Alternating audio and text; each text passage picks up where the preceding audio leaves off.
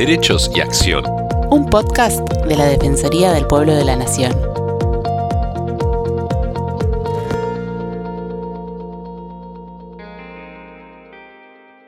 Bienvenidos a un nuevo episodio de Derechos y Acción, los podcasts de la Defensoría del Pueblo de la Nación. Soy Estefanía González Isola y estoy con Fernando Almirón para compartir temas de interés general. La Fundación Cardiológica Argentina se creó con la misión de reducir las muertes e incapacidades ocasionadas por enfermedades cardiovasculares y cerebrovasculares, difundiendo y promoviendo los principios de prevención para mejorar la calidad de vida de la población desde la infancia. Desde sus inicios, a mediados de los años 70, no ha dejado de trabajar inalcanzablemente para la comunidad es precursora en el dictado de cursos de reanimación cardiopulmonar y primeros auxilios. Lleva a cabo periódicamente encuentros y charlas con la comunidad, talleres, ferias y programas, todos con el objetivo de concientizar a la población.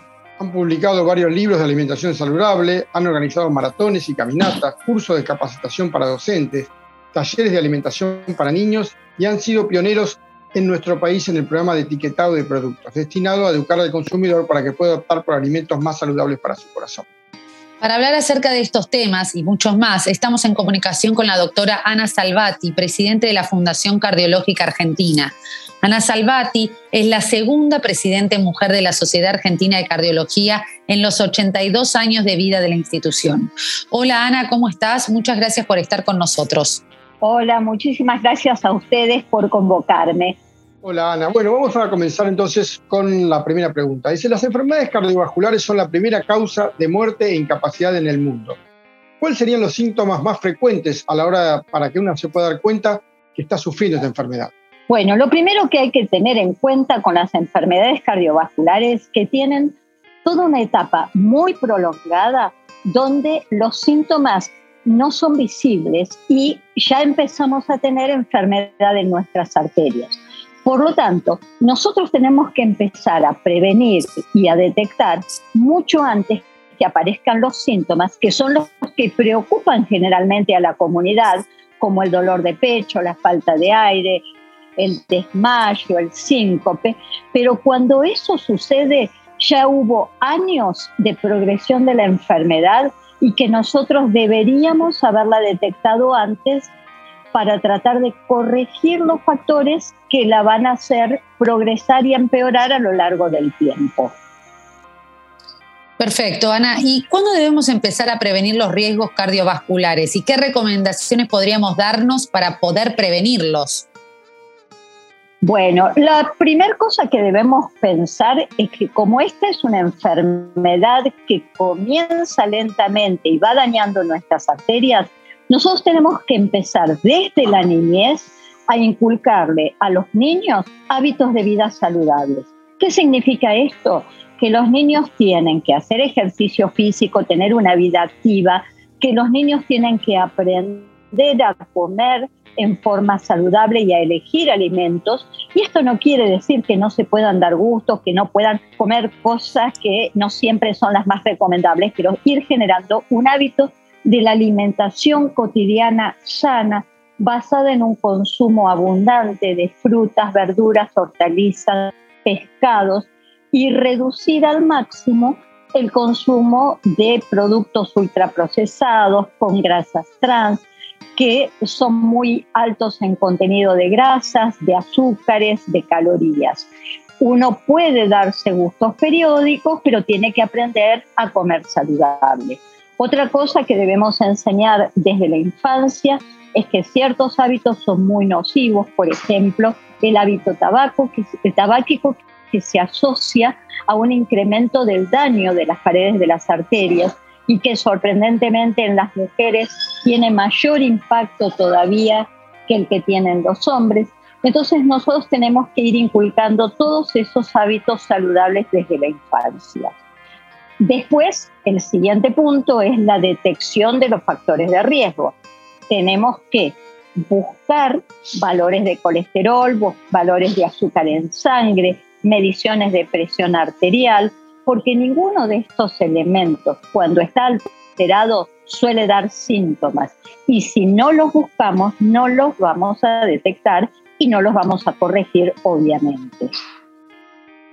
la detección de la presión arterial debe hacerse desde la infancia. Los pediatras cada vez más están comprendiendo esto y en las consultas de niños sanos empiezan a medir la presión arterial y hemos comprendido que los niños pueden ser hipertensos. Y a medida que avanzamos en, en la vida, las probabilidades de la hipertensión se incrementan aproximadamente por encima de los 65 años, prácticamente entre un 40 y un 50% de la población puede tener valores anormales de presión arterial. Y ese viejo preconcepto de que si no me duele la cabeza, si no estoy mareado, si no siento nada, debo tener la presión normal, es solamente un mito. La presión arterial no nos da síntomas y entonces no podemos fiarnos de esos elementos como detectores. Eh, sí. Sí, no, no, le decía, eh, eh, hay que hacer chequeos periódicos, en la palabra. Tal cual. También, también hablábamos del colesterol y de la diabetes, que también solo los vamos a saber, los vamos a detectar si hacemos un simple análisis de sangre, medimos el valor de azúcar en sangre y medimos el perfil, digamos, lipídico de, grasas que tiene esa persona. Porque no solo es colesterol alto, es colesterol alto, pero a veces, si bien el valor del colesterol total no es tan alto, no nos llama tanto la atención, los componentes, es decir, el famoso colesterol bueno y colesterol malo, pueden estar muy alterados y la suma de ambos nos da un valor que no es muy llamativo, pero tenemos, por ejemplo, un colesterol bueno que está muy bajo, es decir, no tenemos protección para remover de las arterias el colesterol que se acumula. Y tenemos un colesterol malo, el LDL, que está alto, la sumatoria de los dos a lo mejor no da un valor tan, tan espantoso de colesterol y la gente se queda con eso. Tengo 220, no es para tanto pero por ahí el que tiene que cumplir la función de bueno está sumamente deprimido y no me va a servir, y el otro está elevado y se va a ir acumulando. Y también los triglicéridos, que en ciertos valores también contribuyen a la enfermedad coronaria y que también debemos chequear. O sea que esto implica examen médico periódico en la juventud, tal vez con un clínico solamente, y si detecta algo anormal, lo derivará al cardiólogo. En etapas ya más avanzadas, digamos, después de los 40 años en el hombre y después de los 50 años en la mujer, una consulta cardiológica se impone. Y sobre todo la mujer en la perimenopausia, porque allí empieza a cambiar rotundamente el perfil del colesterol, los valores de la presión arterial y perdemos la protección de las hormonas femeninas que tuvimos durante la etapa fértil. ¿Se puede decir que eh, con el paso del tiempo cada vez gente más joven sufre de problemas cardiovasculares? Es decir, ¿esto es un fenómeno que se está dando o es simplemente una apreciación que uno hace a veces desde, desde la vida cotidiana? No, no, es una, es una realidad. Cada vez más la población tiene enfermedad coronaria manifiesta y sintomática en etapas más jóvenes de la vida. Y a esto se suma el hecho de que, bueno, fueron cambiando los hábitos de la población, mucha gente no hace ejercicio físico, mucha gente está sometida a situaciones de mucho estrés y el estrés es un factor de riesgo cada vez más reconocido. Hay un estudio que se hizo hace ya eh, unos cuantos años, la década pasada, el InterHeart, que evaluó factores de riesgo en las poblaciones en distintos países del mundo y lo que se ha visto como factor de riesgo emergente y con un peso muy importante es el estrés y el estrés está tercero en el ranking de peso para desencadenar enfermedad coronaria. Y acá también es interesante considerar diferencias entre hombres y mujeres, porque la mujer es mucho más eh, sensible y susceptible al estrés, y la mujer tiene ahora toda la carga laboral que hace 40 o 50 años no tenía, extrahogareña, además de conservar gran parte de la carga laboral y el estrés hogareño, y además se suma todo lo que es violencia de género que condiciona el estrés y la depresión. Y la depresión lleva a abandono de tratamiento, a falta de cuidado personal y menor demanda de asistencia médica.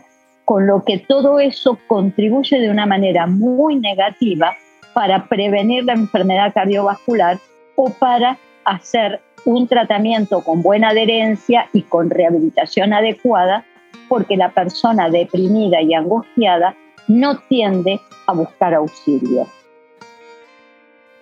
Perfecto. Siguiendo con el tema de las enfermedades, ¿cómo, ¿qué es un infarto? ¿Cómo, se, ¿Cómo se, uno se da cuenta que alguien está sufriendo un infarto y qué puede hacer en ese momento?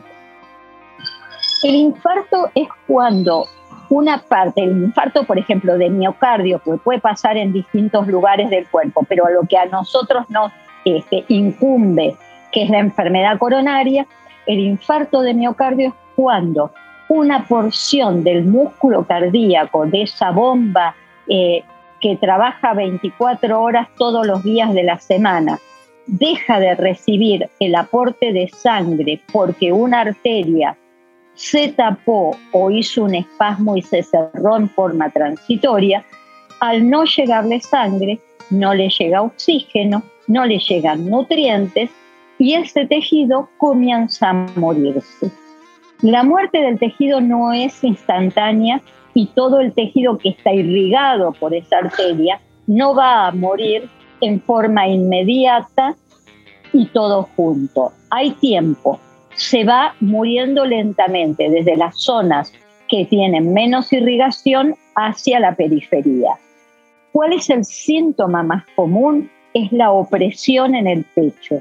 Es una sensación de dolor, pero con sensación de angustia, de pesadez, de malestar, generalmente en el centro del cuello, que puede irradiarse, reflejarse hacia el cuello, hacia la base de la mandíbula, hacia el maxilar o inclusive hacia los hombros o hacia, la espalda. Eh, en algunas ocasiones se puede acompañar de sensación de falta de aire o de eh, transpiración, una transpiración fría, una sensación de mareo, pero cualquiera de estas sensaciones nos tienen que alertar que algo puede estar pasando en nuestro corazón y lo primero que tenemos que hacer es ir de manera inmediata a una guardia médica. ¿Por qué? Porque hoy existen tratamientos que permiten desobstruir una arteria que se ha tapado. Se puede hacer mediante un cateterismo, que es un procedimiento invasivo en una sala especial de hemodinamia, donde se ingresa hasta la arteria y con un catéter, con un baloncito, se va abriendo esa arteria que se tapó, se coloca por dentro un stent, que es un micro rulero de un metal especial y que va a tener la función de disminuir la probabilidad de que esa arteria vuelva a taparse y entonces la sangre vuelve a circular y el tejido eh, miocárdico que todavía estaba vivo se va a recuperar. ¿Por qué la importancia de ir muy rápido? Porque cada minuto que pasa se van muriendo células y las que se murieron no las vamos a recuperar nunca más. Entonces, si acudimos en lo que nosotros llamamos la hora de oro, que es la primera hora, vamos a poder recuperar seguramente más del 90% del tejido amenazado. Si vamos después de las seis horas, nos va a quedar un 10 o 20% recuperable y habremos perdido el 80 o 90%. Si el lugar donde concurrimos no tiene para hacer este tipo de procedimientos, no tiene una sala de hemodinamia, hoy también contamos con un medicamento que se aplica en forma endovenosa y que tiende a disolver los coágulos que se hayan formado. Entonces va a permitir no va a dejar 100% la arteria, pero se va a abrir el coágulo que tapó, que fue el condimento final que terminó de tapar la arteria, y vamos a volver a tener circulación de sangre y vamos a salvar músculo cardíaco. Y músculo cardíaco significa vida. Ana, em, ¿cómo se puede reconocer cuando alguien está sufriendo un ACV y cómo hay que manejarse en esos casos? El accidente cerebrovascular es cuando algo parecido a lo que le pasa a la circulación del corazón sucede en la circulación del cerebro. Es decir, que algún, algún territorio de nuestro cerebro empieza a tener falta de irrigación, que puede ser en forma transitoria y que le, decimos a eso accidente isquémico transitorio, o que puede ser con una obstrucción completa y le decimos accidente cerebrovascular. La diferencia es que uno va a recuperar espontáneamente y no va a tener secuelas, el otro va a dejar secuelas. ¿Qué síntomas pueden tener? Son todos síntomas relacionados con temas neurológicos. Es decir, por ejemplo, dificultad para expresarse, para encontrar palabras que conocemos, sabemos cuáles son, pero no podemos encontrarlas en nuestro cerebro para decirlas, o dificultad para formar la palabra, la decimos mal, erróneamente, entrecortada, o, directamente la dificultad total para hablar, o pérdida de fuerza o movilidad en algún brazo o pierna o una hemiparte del cuerpo, porque dependiendo de la afectación esto nos puede pasar simultáneamente en el brazo y en la pierna, con desviación de la boca, la comisura labial que se pone asimétrica con el, el contralateral o un párpado que se cierra en forma abrupta. Todos estos cuadros o una persona que de golpe se desorienta, está hablando y deja de saber dónde está o de lo que está hablando, todos estos cuadros son un semáforo que requiere también, como hablábamos en el caso anterior, urgente traslado a un centro de emergencia. Porque hoy también, para estos cuadros neurológicos, pero que tienen todavía tiempos más cortitos que los del infarto de corazón, existen tratamientos para recuperar la circulación y recuperar la función de nuestro cerebro. Eh, Ana, ¿y usted considera que es necesario que la población realice un curso o sepa hacer RCP, reanimación cardiopulmonar? Indiscutiblemente sí, y todo el mundo debería saberlo. Y creo que es una de las acciones más solidarias que uno puede hacer, porque yo nunca voy a aprender RCP para hacerla en mí misma. Nadie puede hacerse RCP a uno mismo cuando tiene una muerte súbita pero sí puede salvar la vida del que está al lado. Y acá, otra vez, tiempo, tiempo para nosotros es fundamental. Desde el momento que una persona tiene un paro cardíaco, tenemos tres minutos hasta que el cerebro empiece a dañarse. Y a partir de allí, cada minuto que pasa antes que la persona reciba un este, auxilio con reanimación cardiopulmonar, se pierde un 10% de probabilidades de salvar a esta persona.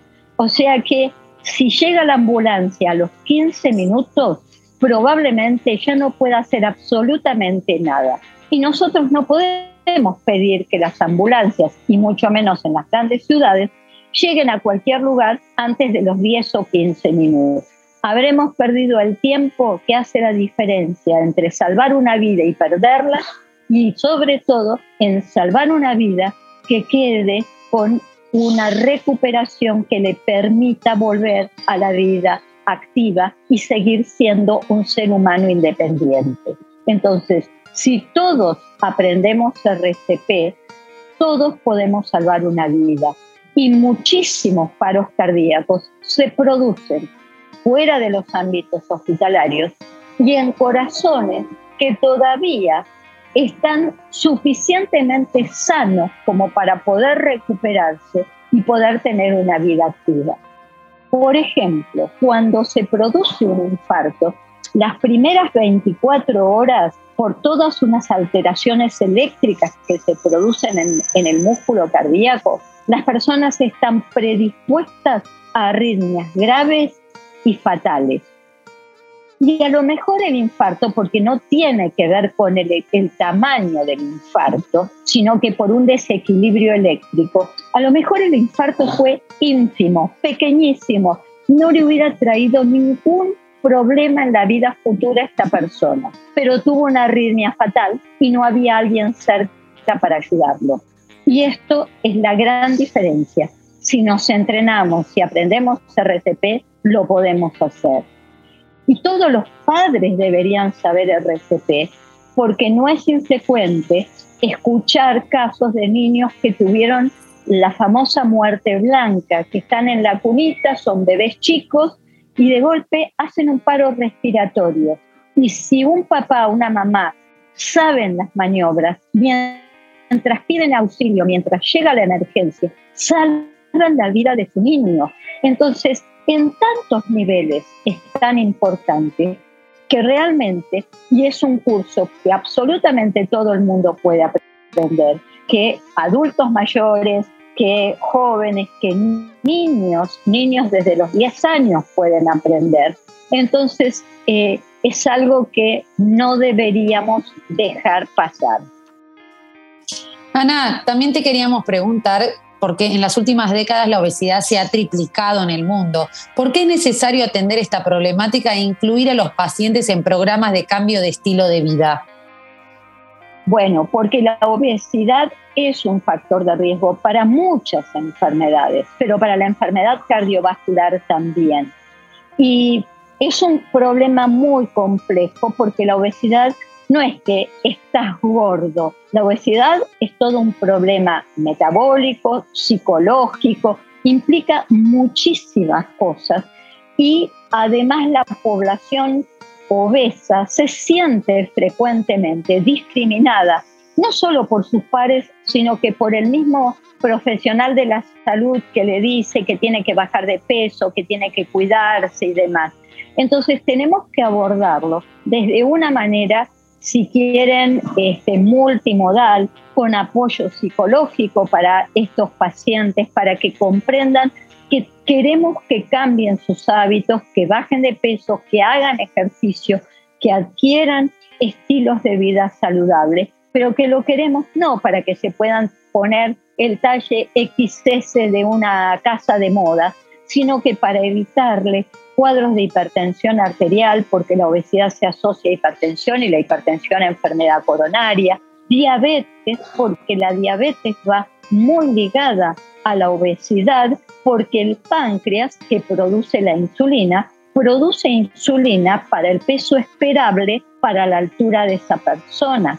Ahora, si esa persona duplica su peso, el páncreas no es capaz de duplicar su capacidad de producción de insulina y tenemos un paciente diabético con resistencia a la insulina, con todo el daño que produce la diabetes a nivel de todo el aparato circulatorio no solo cardiovascular con mayor incidencia de infarto y peor pronóstico post-infarto, sino que a nivel de las piernas, del riñón, del cerebro, de la vista. O sea que estamos tratando, al cuidar al paciente con sobrepeso, estamos tratando y previniendo discapacidades futuras. ¿Qué puede realizar desde el Estado para prevenir estas enfermedades? ¿Qué se puede hacer en los planes de salud, en las currículas de educación? ¿Cómo se puede trabajar para la prevención? Yo creo que desde el Estado deberían empezar trabajando desde los colegios y capacitando a los docentes en temas de prevención cardiovascular para que sea tema de charla cotidiana con este, los niños, para que desde chicos aprendan estos hábitos. Está claramente demostrado que el cerebro del niño es una esponja capaz de absorber millones de veces su volumen en conocimientos y en hábitos. Y lo que uno aprende en la infancia queda marcado a fuego en nuestra vida. Todo lo que nos pasa en la infancia, lo bueno y lo malo, queda muy marcado en la vida posterior de las personas. Entonces, si el niño aprende cosas saludables, seguramente que le van a quedar inculcadas para siempre y las va a retransmitir en las casas. Cuando los niños pequeños aprenden sobre los riesgos del tabaco, son los primeros que después les piden a sus padres, a sus abuelos, que no fumen porque no quieren que se mueran o que se enfermen. O sea que ese es el primer lugar donde tenemos que trabajar todos. Tienen que trabajar los docentes, tenemos que trabajar los médicos, los médicos pediatras tienen que trabajar mucho sobre este tema y tenemos que hacer campañas y tenemos que estimularlos. Hay que generar la alimentación saludable en el colegio. No es cuestión de darle la merienda calórica solamente, tiene que ser una merienda de buena calidad. Y después tenemos que trabajar todos en conjunto para que a medida que la población va creciendo en edad, concurra a hacer los controles y podamos trabajar con ellos y hacer talleres para enseñarles a vivir mejor, a tener más calidad de vida, a manejar el estrés, a, buscar eh, el deporte como una forma de canalización del estrés y de mantener una actitud saludable y por supuesto los chequeos médicos periódicos para detectar todo esto que decíamos desde el principio, que solo se detecta si lo busco. Si yo no lo busco, no lo encuentro, no lo prevengo, no lo trato. Y la otra cosa es educar a la población en la importancia de mantener un tratamiento cuando se le indicó por alguna necesidad de algún factor que hay que corregir. Adherencia al tratamiento, que es una elección cotidiana, porque es todos los días hacer ejercicio, es todos los días elegir la mejor calidad de comida posible, todos los días tomar el medicamento a la hora que hay que tomarlo y acordarme si es que tengo una indicación médica, no automedicarse, no tomar lo que la vecina, la prima, el padre, la madre o el hermano le dicen que le hizo bien a ellos porque cada ser humano es único. Entonces, si bien hay muchos medicamentos parecidos, no todos son para todos.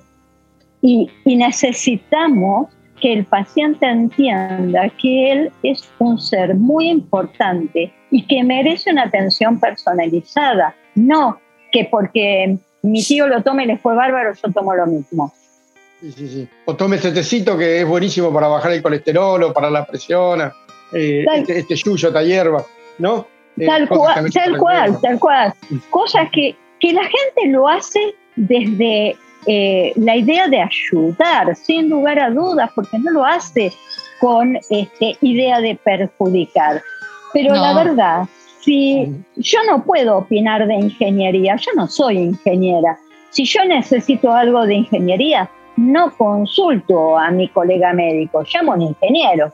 Si yo necesito un arquitecto, llamo a un arquitecto. Entonces, ¿por qué todo el mundo cree que puede opinar de medicina y curar pacientes con algo tan, tan riesgoso como es utilizar medicamentos que no están indicados, que pueden tener efectos adversos o que pueden potenciar o alterar el efecto de otras medicaciones que esa persona reciba y que yo le dije, tomalo porque a mí me funcionó.